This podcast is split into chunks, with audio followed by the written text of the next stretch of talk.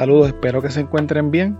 A continuación y sin más preámbulos, escucharán la segunda parte de la conversación que tuve con el abogado criminalista Carlos Soto Laracuente. Espero que la primera parte haya sido de su agrado y que hayan aprendido algo nuevo. Quiero darle las gracias al licenciado Soto Laracuente por su tiempo y por su disposición para participar de este podcast.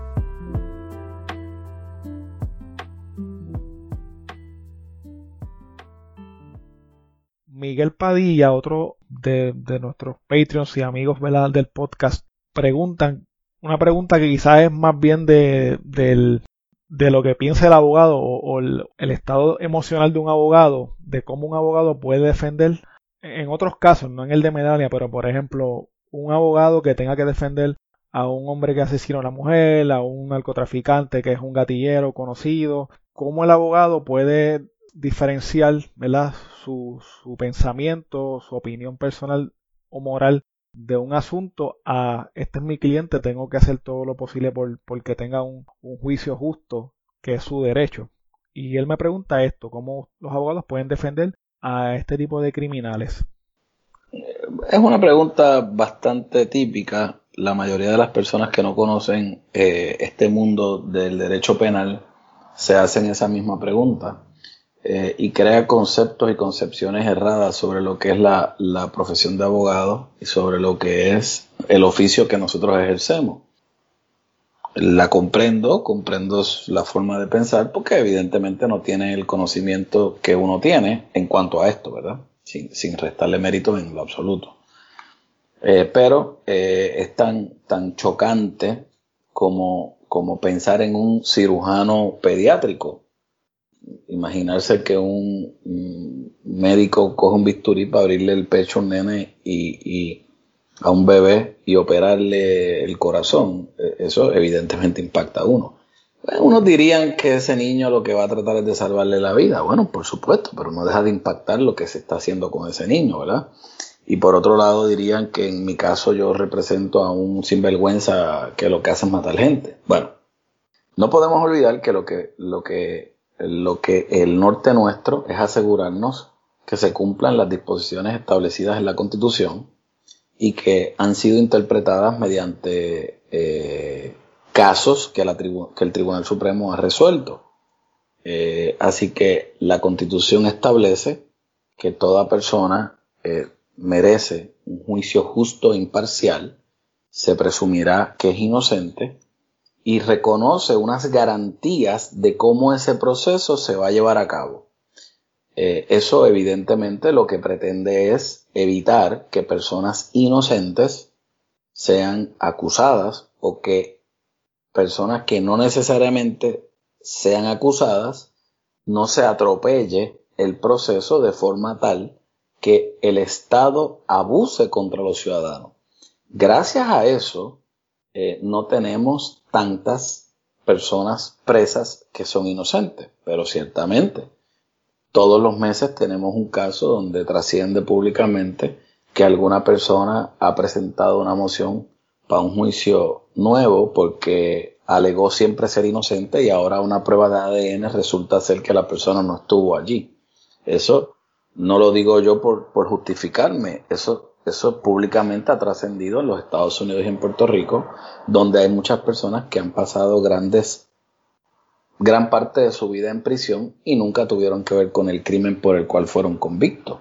Así que es bajo ese mismo precepto y bajo esas mismas disposiciones de ley es que nosotros los abogados atendemos un asunto de una persona que parecería ser antipática para la sociedad y que sigue teniendo unos derechos que tienen que vindicarse en el proceso judicial. Me explico. Llega una persona acusada de haber cometido una masacre antipática porque murió gente inocente y, aunque todo el mundo, ¿verdad? La vida de todo el mundo tiene el mismo valor, pero para dramatizarlo en términos mediáticos, eh, mueren personas inocentes o que no tienen nada que ver con el bajo mundo y eso hace el caso un poco más antipático esa persona que está siendo acusada tiene los mismos derechos constitucionales que una persona que es un gran ciudadano, un religioso, un profesional de cualquier ámbito, ¿verdad? y los derechos que tiene y que le asegura la Constitución son exactamente los mismos. Y la presunción de inocencia no es otra cosa que esa persona, sea bueno, sea malo, sea un profesional, sea un asesino, un usuario de droga o lo que sea, son los mismos. Eso quiere decir que esa persona se presume y es inocente hasta que un jurado o un tribunal advenga a un veredicto de culpabilidad conforme a derecho. Así que, a tenor con eso o tomando eso como punto de partida, toda persona que venga donde uno, por antipática que parezca o porque uno crea que realmente cometió el delito, tiene el mismo derecho. Nosotros como abogados, el 99% de los abogados que yo conozco, digo uno porque evidentemente evito eh, generalizar, pero el 99% de los abogados que conozco lo que hacen o pretenden hacer es vindicar los derechos constitucionales de la persona que es acusada. Yo no voy allí a venderle a ningún jurado ni a ningún juez que mi cliente es un modelo para la sociedad o que quiero que se case con mi hija o que quiero que sea mi padrastro. No, no, no, no, no. Lo, que pretendemos es que se vindiquen los derechos que la constitución nuestra le reconoce a esa persona. ¿Ok?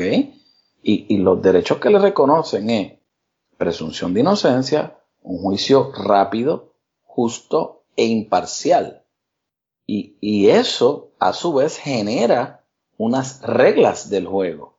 Y las reglas del juego no es otra cosa que cómo se va a llevar a cabo ese proceso. ¿Ok?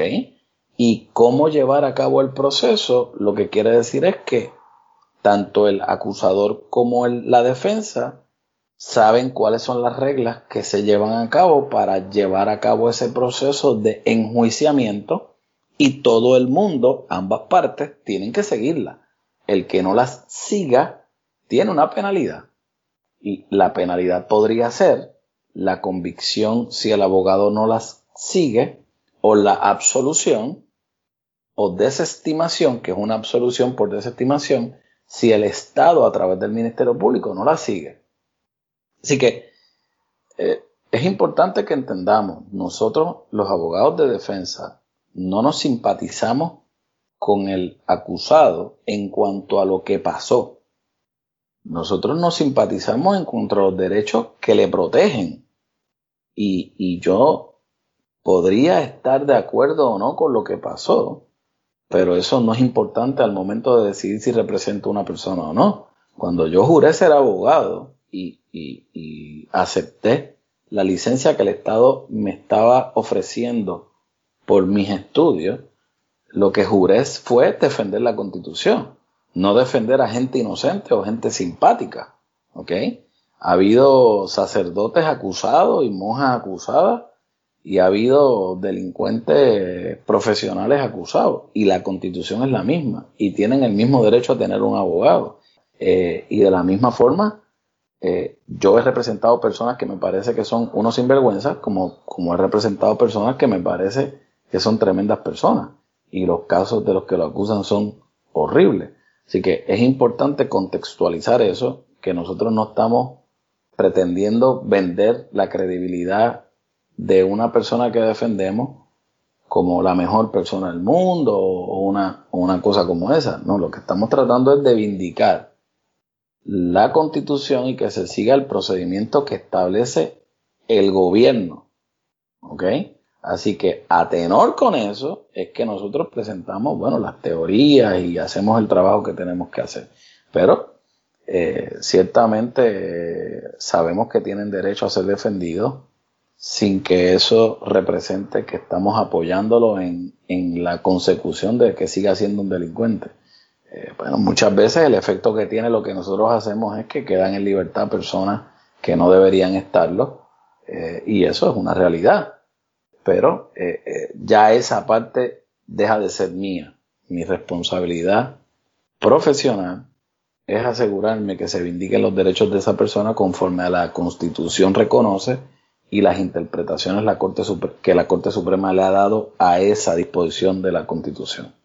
Y, y eso que dices me parece súper importante porque nosotros a veces vemos las cosas desde la perspectiva de la audiencia, de lo que estamos viendo en las noticias, y no nos imaginamos que quizás en algún momento a nosotros nos puedan acusar de algún delito igual o peor que cualquier delito que se cometa aquí en Puerto Rico y ese día en que nos toque a nosotros a lo mejor podemos ser hasta inocentes como algunos de los casos que yo he trabajado en los podcasts que de personas que han estado nueve años en la cárcel siendo inocentes, personas que han estado veintipico de años en la cárcel siendo inocentes y, y se les acusó de crímenes súper horrendos. Entonces, por eso es que es importante que, que tengamos esos derechos al momento de, de enfrentarnos a un, a un tribunal, porque si no, como usted dice, cada día hubiese más gente eh, en la cárcel. La historia está llena de ejemplos, Armando, la historia está llena de ejemplos que tocan ese tema.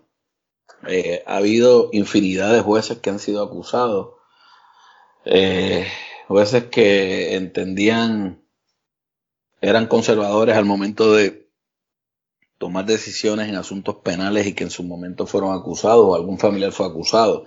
Y a partir de ese momento comienzan a ver las cosas desde una perspectiva distinta. Ha habido legisladores que han sido acusados. Legisladores, entiéndase, personas que hacen las leyes, ¿verdad? Eh, y enmiendan el Código Penal. Y en, algún momento dado, por la razón que sea, han sido acusados y, y cambia su perspectiva muchas veces de cómo ven las cosas o los asuntos penales eh, a partir de ese momento y las garantías, la importancia de las garantías constitucionales.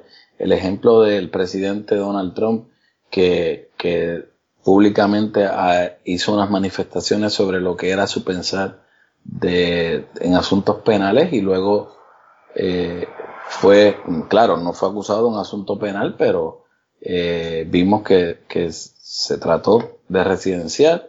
También Hace dos días la Corte Suprema de los Estados Unidos atendió un asunto donde se trataba de paralizar la entrega de sus planillas ah, que habían hecho unos fiscales en Nueva York y, no prevaleció. Evidentemente la petición de esas planillas es con ánimo de investigar algún asunto penal. Pero si es cierto, eh, todo el mundo ve las cosas desde la perspectiva del momento en que emiten su, su, su opinión pero esa opinión no es estática, esa opinión se va a ir adaptando conforme a las realidades que tenga que enfrentar cada uno.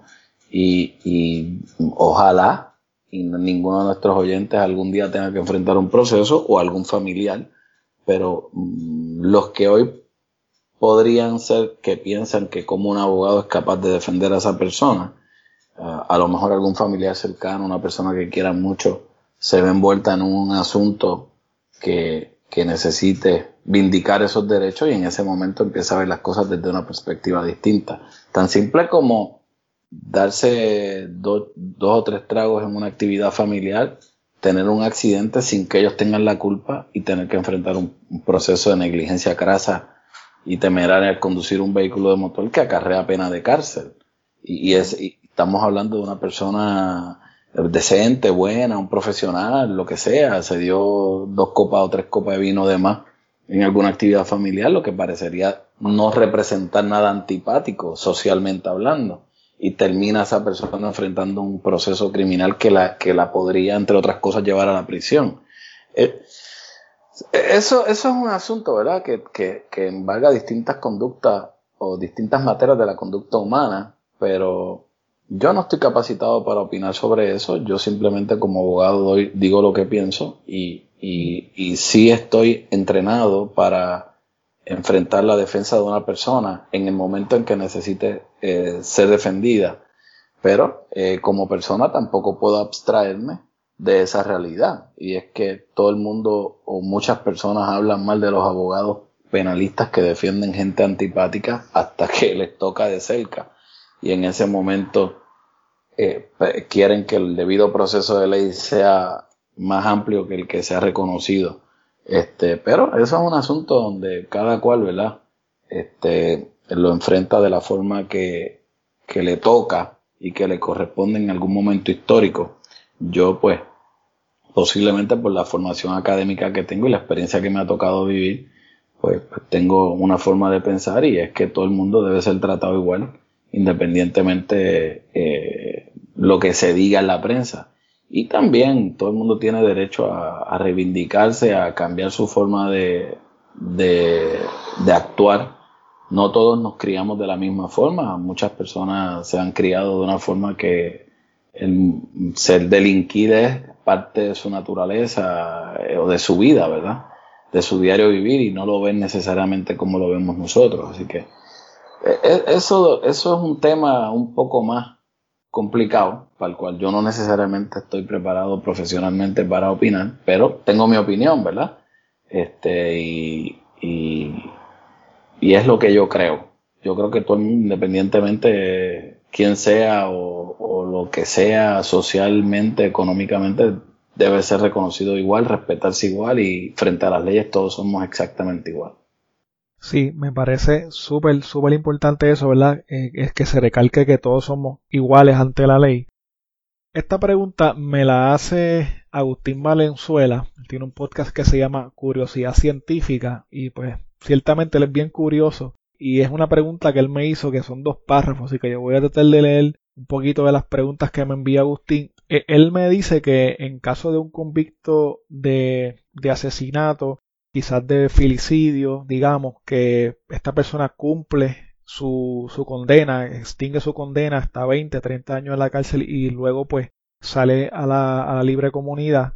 Que usted sepa si existen programas que lidien con la salud mental de los exconvictos en casos como este y él también me pregunta sobre casos de o me menciona que en Estados Unidos por ejemplo y nos, yo entiendo que aquí también cuando hay un ofensor, un ofensor sexual pues no puede vivir cerca de una escuela o de niños ¿cómo funciona aquí? en un caso como el de Melania, por ejemplo, si existe un programa como ese o unas restricciones que tenga la persona una vez a la comunidad, y básicamente esto es la, idea que tiene Agustín o las preguntas que me hace. Bueno, em, en Puerto Rico sí existe, existe el sistema de corrección, eh, se llama corrección y rehabilitación. Eh, tengo, tengo que decir, ¿verdad?, que el sistema está hecho para rehabilitar a las personas que son convictas eh, y que están en prisión. Si en efecto eso ocurre o no, bueno, eso, eso es un tema distinto, pero teóricamente sí existen eh, programas y mecanismos para rehabilitar a toda persona que, fue convicta no solo en casos de filicidio, sino en casos de ley 54, entiéndase maltrato conyugal, eh, de alcohol, de adicción a droga, eh, sí. Incluso esas personas van a ser tratadas distintas, cada una de ellas con un con un programa de rehabilitación distinto dependiendo de la naturaleza del delito por el cual fue convicta. Lo teóricamente que ocurre es que se prepara a esa persona para cuando salga a la libre comunidad esté rehabilitada y se pueda reintegrar a la comunidad eh, de forma adecuada. Hay distintos programas que están hechos para promover esa inquietud. En cuanto a la la particularidad de si hay alguna restricción de dónde pueda vivir esa persona una vez liberada. Eh, presumo que la, premisa inarticulada es para que no vuelva a matar a un niño, ¿verdad? Eh, eso no, no, está legislado eh, en cuanto a la contraparte de asuntos de personas que de delitos de ofensa sexual a menores eh, eso sí se ha legislado, sí existen leyes especiales que se han creado para que esas personas que han sido convictas por algún delito de naturaleza sexual donde envuelve algún menor, no vivan y no se relacionen con menores, algunas por un tiempo, otras por toda la vida. Eso presupone que esa persona que fue convicta tiene un problema y que ese problema podría conllevar o facilitar que sea recurrente en la comisión de un delito como ese. Para ese tipo de delitos sí existen leyes que regulan el comportamiento de la persona luego de que salga de prisión. En el caso particular de Melania, que es un filicidio, no existe legislación en cuanto a eso y teóricamente ella, una vez cumpla su sentencia, eh, puede salir a la libre comunidad y, vivir en cualquier lugar.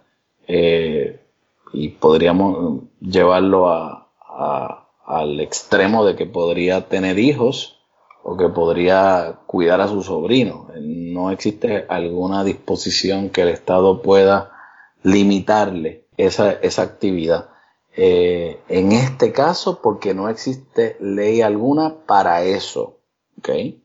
En el caso de los ofensores sexuales donde hay menores envueltos, eh, sí existe, o bueno, ofensores sexuales, sí existe legislación que prohíbe el que esas personas, a pesar de haber cumplido su sentencia, limitar muchas de sus actividades para, entre comillas, ¿verdad? Y digo entre comillas porque pues, nunca estamos del todo de acuerdo o seguros, pero limitar el acceso que tenga a menores de edad esa persona. Entiéndase no vivir frente a una escuela, no vivir cerca de un complejo deportivo, de una cancha de baloncesto, un parque de pelota, eh, de un cuido, eh, de un cuidado de menores de edad. Así que en este caso, ella teóricamente podría salir al otro día y vivir frente a una escuela o vivir al lado de un cuido y tener a su sobrino cuidándolo en su casa y no hay disposición que, que prohíba eso. Eh, para tranquilidad de esa persona, eh, Melania debe haber participado y haber aprobado con éxito ciertos programas de salud mental y de conducta que le permitan estar rehabilitada al momento de salir a la prisión. Es un programa que si le toca salir en dos años, pues dos años antes está recibiendo ayuda a los fines de la reintegración a la comunidad de forma adecuada. Es lo que teóricamente eh, existe. Eh, van a haber muchos comentarios de personas que digan que la prisión, lejos de rehabilitar, eh, crea criminales. Bueno, podría ser también, podría, se podrían dar distintas, todo, ese tipo de cosas, ¿verdad? Pero eh, mi obligación es advertir lo que existe legalmente y en efecto existen mecanismos para que esa preocupación sea atendida, no necesariamente, ¿verdad? Limitando su proceder, pero sí habiendo atendido su comportamiento, su conducta o su salud mental para que no tenga ningún tipo de problema te iba a hacer una pregunta que también me la hicieron, esta no tiene nombre porque me la hicieron varias personas, y era sobre algunos mitos que la gente tiene sobre los abogados o sobre sus funciones o, sobre el trabajo que hacen de los que tú conozcas o que te hayas dado cuenta que existen y tú digas mm, o no entiendas por qué la gente piensa eso y que te gustaría aclarar o, o Acabar con ese mito, de cierta forma. Ah, no, sí, obviamente eh, la, preocupación que tiene toda persona que atiende asuntos penales, eh, muchos piensan que los abogados se relacionan con los clientes eh, y que si representamos a una persona que está acusada de narcotráfico es porque nos relacionamos con él. y otra podría ser el que nosotros estamos tratando de desarrollar teorías conspirativas para absolver a un asesino a los fines de que nos siga pagando. Eh, otras veces que se comenta o se comentaba que fiscales, policías, jueces este, están comprados. Yo en casi 18 años de experiencia nunca en mi vida me ha pasado ni siquiera por la mente, ni cerca, ni pensar que existe en Puerto Rico algún juez capaz de hacer algo que no sea lo correcto. Eh, yo he litigado en muchísimos sitios eh, y, la realidad es que mi experiencia ha sido que los jueces tengan o no tengan el conocimiento particular, piensen o no como yo, eh, son honestos, son honestos. Y honesto no quiere decir que resuelva a mi favor. Honesto no quiere decir que comprenda lo que tiene ante su consideración. Honesto es que resuelve como él piensa, aunque resuelva mal, según mi criterio. Eh, yo no conozco, no tengo ninguna experiencia, no conozco y no se me ocurre pensar de un juez que no sea correcto. Nunca. Eh, valga, aclarar que tengo mi, he tenido diferencias con la forma que muchos jueces resuelven o piensan o atienden algún asunto particular, porque yo creo distinto. Eh, pero eso no quiere decir que ellos no hayan sido honestos con la forma de atender el asunto. No creo, no existe en mi mente eh, ningún, ni ápice de, nada de que algún juez es corrupto, eso yo, mi experiencia, mi experiencia. Eh, yo no tengo una contabilidad de los casos que he visto, pero han sido muchísimos. Este, y yo no, no, eso es algo que no cabe en mi mente. Eh, no puedo imaginármelo, no lo he visto, no he estado cerca de eso, no conozco nada de eso. Sí, que hay jueces que tienen simpatía o antipatía por, por algún tipo de caso, por algún tipo de fiscal o abogado, bueno, posiblemente, posiblemente, eh, o uno cree imaginárselo, pero la realidad es que eh, aún así hacen lo correcto. El tener simpatía o antipatía sobre algo o sobre alguien es parte del carácter eh, de la persona, lo que es correcto, válido y, procedente. Pero de que algún juez no haga lo correcto, eso pues yo, la realidad es que esos son mitos y cosas que uno escucha y a veces hasta los clientes hacen manifestaciones sobre eso, pero eso es algo que yo no, no puedo validarlo y no estoy cerca ni siquiera de pensar algo como eso. En cuanto a los fiscales, igual o la policía. Eh, no ha sido mi experiencia. Sí sé que hay policías que no han hecho las cosas correctas. He tenido casos donde los policías no han hecho las cosas correctas. Pero no es esto que ocurre en algunos países eh, que se escucha o se, de, o se lee que los policías tú le pagas para que no te acusen. Eh, esa no ha sido mi experiencia, ese no es mi sentir, ese no ha sido lo que yo he visto. Fiscalía tampoco, los fiscales, hay mucho orgullo, hay mucho orgullo, hay mucha, mucho orgullo profesional, mucho orgullo personal, mucha ética, y el hecho de que yo crea que un caso no debe ser radicado porque es flojo, porque el policía no es creíble, o la testigo, o lo que sea, eso no quiere decir que el fiscal no es honesto, eso, eso, no quiere decir que el fiscal no cree en el caso que está llevando. Eso quiere decir que vemos las cosas desde una perspectiva distinta. Algún mito distinto es que yo represento a un tipo que vende droga y que todo el mundo sabe que vende droga. Yo no uso droga. Yo nunca me había usado droga, así que yo, yo no comparto con ellos fuera de lo que, no, lo que es el caso que atendemos. Y el que se desarrolle algún tipo de comunicación efectiva, algún tipo de, de, afectividad incluso con un cliente, no quiere decir que tú estás promoviendo la forma de esa persona vivir. Eh, otra cosa es que el dinero que los abogados penalistas hacen es dinero sucio. Bueno, eh, yo no conozco todavía un hospital que pregunte de dónde sale el dinero con que le pagan por una operación y todas las personas, independientemente su profesión u oficio, pagan el hospital, lo mismo la iglesia, incluso todo tipo de actividad comercial. Eh, en Estados Unidos es más exigente que en Puerto Rico, pero nosotros debemos probar que el dinero con que se nos paga es lícito y nosotros por eso es que hacemos contratos y normalmente se paga en cheque y, y en cheques de gerente incluso. Eh, y la gente le sorprendería saber y ver cómo personas que son acusadas de vender droga, la familia recogen todos los tíos, primos, hermanos, de poco en poco para pagarle al abogado. Y muchas veces no nos pagan o nos pagan menos de lo que se acordó. Eh, y la gente se sorprendería. Eh, estas personas muchas veces dan la apariencia de que tienen un estilo de vida que no necesariamente es porque tienen la capacidad económica para tenerlo. Y eso se refleja cuando le van a pagar a uno. Así que esa es otra percepción eh, o mito que la gente piensa. Nosotros pagamos contribuciones al igual que cualquier otro profesional y, tenemos cuentas de banco y depositamos. Que hay quien no lo hace como todo en la vida. Siempre hay gente que lo hace bien y siempre hay gente que no lo hace bien. Pero la mayoría y lo típico es que los abogados penalistas pagan las contribuciones de forma normal, típica y son honestos.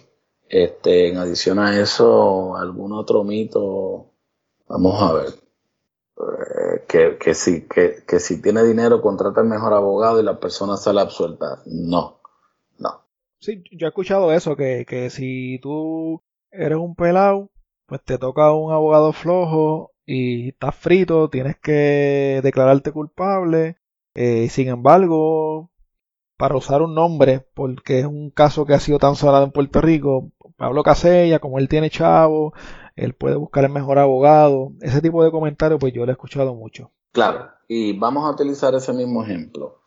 evidentemente no ha surgido aquí, mucha gente no la conoce, pero hay una abogada de asistencia legal que se llama Sonia Viles Lamberti. Sonia Viles es una, ya es una persona mayor de edad, una persona que tiene, diría yo, 40 años de experiencia. Es una extraordinaria abogada de asistencia legal, gratis. Eh, cuando digo extraordinaria abogada, es que es una, eh, una super abogada que atiende solamente a personas indigentes, gratis. Eh, toda su vida se ha dedicado a, trabajar en asistencia legal. Es una fémina, es una mujer decente, honesta y ha sido una gran abogada. Y durante toda su vida ha atendido asuntos de naturaleza penal gratis y el que conozca de derecho penal y vaya a las decisiones del Tribunal Supremo de los años 80 y 90 se va a dar cuenta que la gran mayoría de los planteamientos que todavía en el 2020 hacemos fueron planteamientos traídos por Sonia y prevalecidos por ella. ¿okay? Eso quiere decir que una abogada gratis, o una para la persona que la, que la utiliza, que no le tienen que pagar, es una gran abogada. Y como Sonia, hay montones de abogados. Hay una abogada en asistencia legal, eh, Iris, eh, se me olvidó el apellido de Iris, Iris Rosario. Iris Rosario, una abogada de asistencia legal, eh, se dedica a atender apelaciones y recursos extraordinarios en asistencia legal. Ella tiene una maestría en Derecho Penal. Eh, Iris trabaja en asistencia legal, sus clientes no pagan por su servicio y Iris es un gran ejemplo para demostrar cuántos casos ha prevalecido de personas que han estado en la prisión por muchos años siendo inocentes. Es más, yo diría que en Puerto Rico los casos de, sobre estos casos de personas que han estado presas siendo inocentes, la mayoría han sido con abogados que no cobran. Entiéndase el proyecto Inocencia del profesor Fontanet de la Interamericana y la compañera Vanessa Mulet y el de Iris Rosario, eh, que es abogada de asistencia legal, que los tres, a los tres los conozco personalmente y son extraordinarios abogados ninguno les cobra a los clientes por lo que hacen y, el, resultado que la historia se ha encargado de recordarnos es que han sido, han prevalecido en sus reclamos sin cobrar dinero. Así que lo que pasa es que eso no trasciende en las redes sociales, eso no sale en Facebook y ellos no se toman fotos con la persona ni hacen posts de, de, de aludirlo, echándoselas de lo que hicieron, ¿verdad? Así que eso no necesariamente trasciende públicamente y no es lo que genera simpatía. O bueno, conocimiento público. No salen en el periódico, no salen en podcasts como estos, este, y nadie sabe quiénes son, pero realmente son unos super abogados que merecen mi admiración y respeto, hacen este, esta, este trabajo de forma, ellos cobran, oye, no es que ellos no cobren, ellos cobran lo que cobra una persona en un trabajo casi normal, tampoco es que cobran mucho, pero hacen un trabajo que lo puede hacer eh, Harry Padilla, igual que Harry Padilla, y lo digo porque lo utilizaste de ejemplo, quien pienso que es un gran abogado, un extraordinario abogado, eh, y ahí están los resultados, ¿verdad? No, no, tengo que abundar mucho sobre eso, a quien también conozco y es una extraordinaria persona, eh, y, vemos esos dos, esos dos contrastes. Un abogado privado como Harry, que tiene su oficina y cobra por el trabajo que hace, como debería cobrar cualquier persona. Eh, y tenemos por el otro lado unos abogados que trabajan de forma gratuita para el cliente, aunque ellos cobran, y hacen un trabajo de la misma calidad, excelencia. Así que esos son mitos, esos son, ese mito yo entiendo cómo surge, ¿verdad? Y y es la misma prensa, las mismas redes sociales y los comunicadores que resaltan el que Harry Padilla, Mayra López Mulero eh, o no sé, Jorge Gordon. Menciono estos que son abogados muy notorios y muy buenos abogados y conocidos por todo Puerto Rico. Eh, llegan al lado de un cliente, bueno, ya tiene dinero para uno de estos abogados que son grandes abogados salieron absurdos. Bueno, no, no necesariamente, eso no tiene nada que ver. No hay una correlación directa entre la calidad, eh, entre la calidad y el precio. Hay abogados que no cuestan nada y son buenísimos abogados. Ah, que posiblemente el caso de Pablo Caseas no cualifica para que Sonia Avilés, Julio Fontanés, Iris Rosario o Vanessa Molero represente. Bueno, no, porque tienes que cumplir con unos requisitos que el primero es indigencia. Y si él no puede demostrar que es indigente, pues no puede tener acceso a esos abogados gratuitos, tendría que buscar uno pagado. Y evidentemente si vas a buscar uno pagado, vas a buscar el que tú entiendas está capacitado.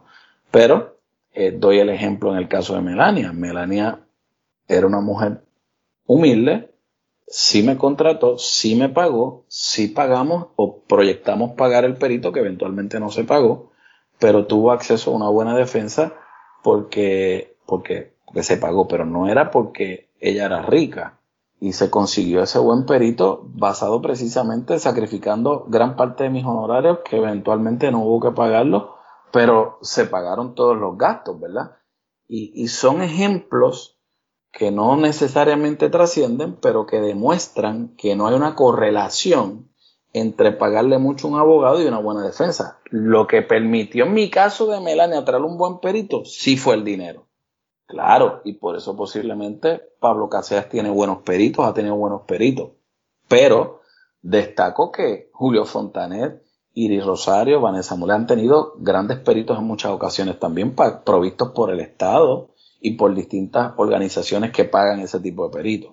Así que yo puedo comprender esa percepción de las personas porque es a base de lo que trasciende, pero les informo que hay muchas cosas que no trascienden que contrarrestan esa teoría o esos hechos que dejaría de ser un mito lo contrario. Así que hay muy buenos abogados gratis, hay muy buenos gratis para, la, para el que los utiliza o libre de costo. Este, y yo conozco y muchos abogados que hacemos eh, servicio comunitario porque nos toca por la corte o porque simplemente decidimos no cobrar. Este, a mí me consta que muchos abogados mm, de primer orden, muy buenos abogados, deciden no cobrarle a una persona y atienden ese caso como si lo hubieran pagado lo que vale el caso y lo atienden de forma gratuita. Eh, es un mito realmente el pensar que hay abogados flojos en asistencia legal. No es correcto. Hay abogados muy La mayoría de los abogados de asistencia legal son extraordinarios abogados. Eh, y la mayoría de los abogados este, que atienden asuntos asignados por la Corte de Oficio también son muy buenos abogados y lo hacen sin cobrar. Eh, pero no necesariamente son los que trascienden públicamente y se dan a conocer por ese hecho, por lo que crea entonces el que se permita desarrollar un mito sobre algo que no es correcto. Muchas gracias por esa información, Carlos. De verdad que contestaste, creo que más que suficiente todos esos, esos mitos que a veces tenemos, esas percepciones erróneas. Te quería hacer una última pregunta. Eh, ¿Qué mensaje tú le darías a un estudiante de leyes o alguna persona que esté interesada en, ser abogado criminalista en Puerto Rico, si usted le pudiese dar más bien un consejo, ¿verdad? Que usted le diría, que usted le recomendaría para que esa persona pueda ser un buen abogado en el futuro. Lo primero es que haga lo que le guste. Esto es un asunto que debe, un oficio que le debe gustar a la persona. Yo a pesar de tener, yo me gradué en el 2003 y a pesar de tener casi 18 años de experiencia, todavía todos los días tengo que revisar las reglas, leer y simplemente estudiar todos los días, porque todas las controversias son distintas, las leyes cambian, las interpretaciones del Tribunal Supremo cambian, eh, y uno necesita incluso refrescar su memoria. Así que eh, debe, debería gustarle a la persona porque yo no lo miro como un trabajo, yo lo miro como un entretenimiento. A mí me entretiene lo que hago porque me gusta. Eh, así que si, si te gusta hacerlo, no tengas miedo, te va a ir muy bien, pero tienes que tener presente que vas a tener que coger un libro en 15 años, vas a tener que estar leyendo básicamente todos los días eh, y no te va a pesar tener que leerlo, o tener que leer, o tener que estudiar, o buscar, o tratar de resolverlo. Yo creo que muy pocas personas estudian abogado para ser notario o para dedicarse a hacer contratos o, dedicarse al arbitraje o, asuntos de familia. Yo creo realmente que la mayoría de las personas que estudian derecho quieren litigar. Y quieren litigar porque em, crecimos, como yo también crecí, viendo películas donde hay abogados litigando, donde quieren resolver un crimen, este, donde quieren sacar al inocente o quieren meter preso al culpable. Este, yo creo que eh, bajo eso se desarrolla este, este interés por ser abogado y eso nos lleva a que pienso yo, la mayoría de las personas que estudian derecho quieren litigar. Litigar es un asunto que debería venir acompañado de unas capacidades de, no solamente entender el derecho y el proceso, sino atreverse a parar frente a un grupo de personas que podría ser el jurado o el juez, estimular su argumento, eh, profundizar sobre el mismo, eh, analizarlo, discutirlo y, y tener la capacidad de persuadir, porque al final del día se trata de persuasión. Yo puedo eh, tener una teoría y si no sé presentar la teoría, no voy a prevalecer porque no convenzo a nadie. Así que hay que tener muchos elementos que muchos los tenemos y no lo sabemos, ¿verdad? Pero es una invitación a que lo piensen, a que lo analicen, a que lo miren desde esa perspectiva. Eh, muchas personas quisieran hacer un podcast, pero le da vergüenza escucharse. Bueno, pues comienza a, a practicar hacerlo para que vayas desarrollando o una voz distinta o afinando el oído para que te guste o ese tipo de cosas. Es un poco más de querer hacerlo, ¿verdad? Eh, es, comenzar a, hacer cosas relacionadas a la litigación. Tiene que gustarte leer. Leer, a lo mejor no te gusta leer de bioquímica o de, o de medicina, pero te gusta leer de, de asuntos legales. Bueno, pues eso es una gran cosa porque te va a facilitar lo que tienes que hacer. En adición a eso, eso tenemos que tener una conducta correcta, porque la realidad es que no hay, no hay mejor cosa que uno eh, querer vender algo que uno puede sostener. Y si uno quiere vender el que el tribunal te crea, el que el juez te crea, el que el jurado te crea, pues debe ser una persona honesta. Eh, debe ser una persona ¿verdad? Que, que merezcas algún tipo de credibilidad. Digo esto porque eh, no va acorde eh, con una persona que estudie derecho y tenga en las redes sociales unos memes o un comportamiento que no se ajuste a lo que a la imagen que esa persona como abogado debería tener, ¿verdad? Tiene que haber este un comportamiento que sea parecido a, esa imagen que como abogado debería uno ofrecer. Eso quiere decir que si tienes Instagram, si tienes Facebook o TikTok, pues, pues cuando el juez, porque el jurado a lo mejor te sigue y tú no sabes que te está siguiendo y tú te pones a decir cosas o a hacer cosas que no sean correctas o que no sean, ¿verdad? Simpáticas, pues eso va a tener un impacto en la imagen que tú vas a querer representar frente a ese jurado o a ese juez, ¿verdad? no quiere decir que uno no pueda hacer en su vida privada lo que uno quisiera. Bueno, yo estoy diciendo lo que yo pienso es correcto para poder tener éxito como abogado. Eso no quiere decir que no tengas ni derecho ni que esté bien o esté mal. No, no, cada cual hace lo que quiera. Pero eh, el efecto que eso tiene es una realidad. Así que yo pienso que si estudias derecho, si vas a querer ser juez, si vas a querer ser fiscal, si vas a querer eh, ser un abogado litigante de asuntos complejos, pues vas a tener que tener una conducta social y un comportamiento en tu vida privada honesto y que se atempere a eso que tú aspiras, ¿verdad? Eso es bien importante porque el efecto no lo vas a ver inmediato, lo vas a ver a largo plazo. Y lo que hoy está en las redes sociales va a durar por toda la vida o por muchos años más de los que tú quisieras que durara si no es correcto.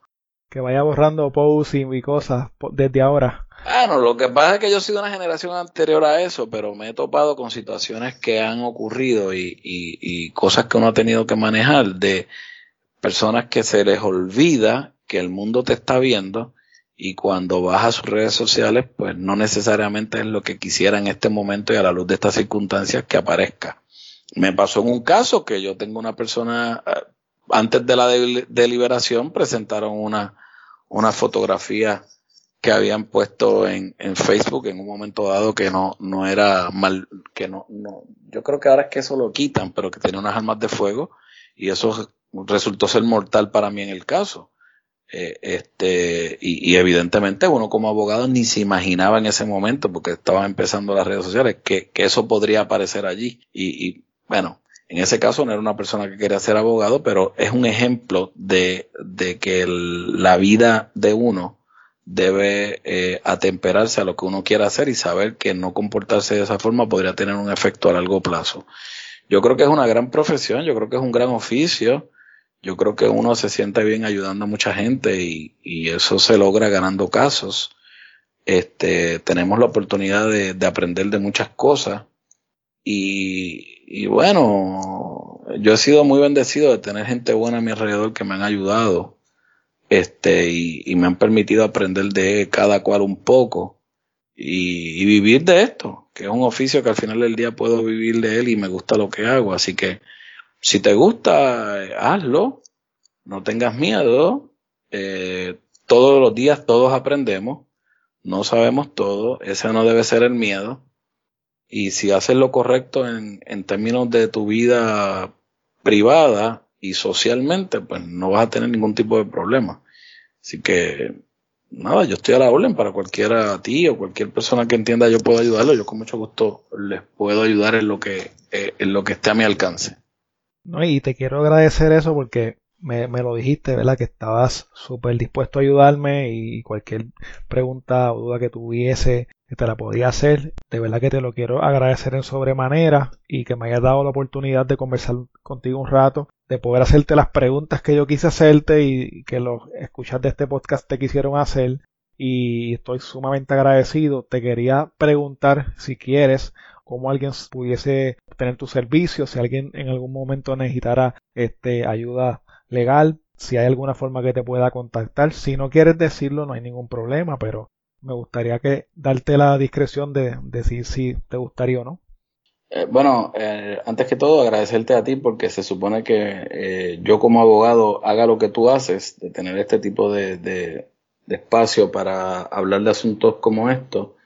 Yo creo que es bien importante que haya gente que hace eso que tú estás haciendo. Me parece que es una gran cosa. Me parece que hay gente que pertenece a este mundo legal y, y, y, está chévere, pero hay quienes no pertenecen y quisieran conocer más sobre el asunto y está muy buena esa iniciativa tuya, por lo tanto quiero ayudarte y promoverla contigo y con cualquier persona porque es una gran cosa eh, el que esto exista, este tipo, esto es, esto es la nueva realidad del mundo y yo estoy para ayudarte a ti y a todo aquel que entienda yo puedo ayudarlo de alguna forma, pues nada, con mucho gusto. En cuanto a cómo conseguirme, eh, lugares de búsqueda como Google aparece mi información. Mi, mi correo electrónico es sotolaracuente.gmail.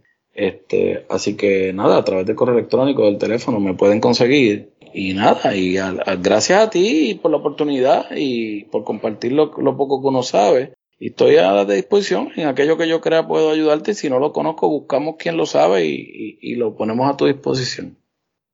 No, gracias, gracias a ti. Este fue un placer poder hablar este ratito contigo y yo estoy seguro de que contestaste todas las dudas que tenía yo y que tenían las personas que escuchan este podcast y sé que pues va a ser de mucha ayuda y para que la gente entienda y conozca quizás el, los asuntos de una de una perspectiva eh, diferente así que te agradezco mucho y fue un placer poder haber conversado contigo este rato.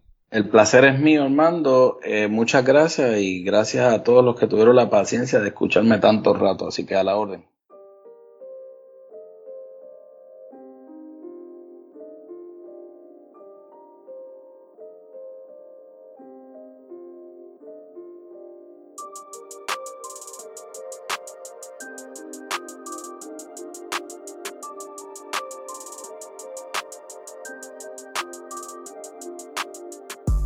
Bueno, hasta aquí el episodio de hoy. Recuerda que puedes contactarnos a través de crimepodpr.com.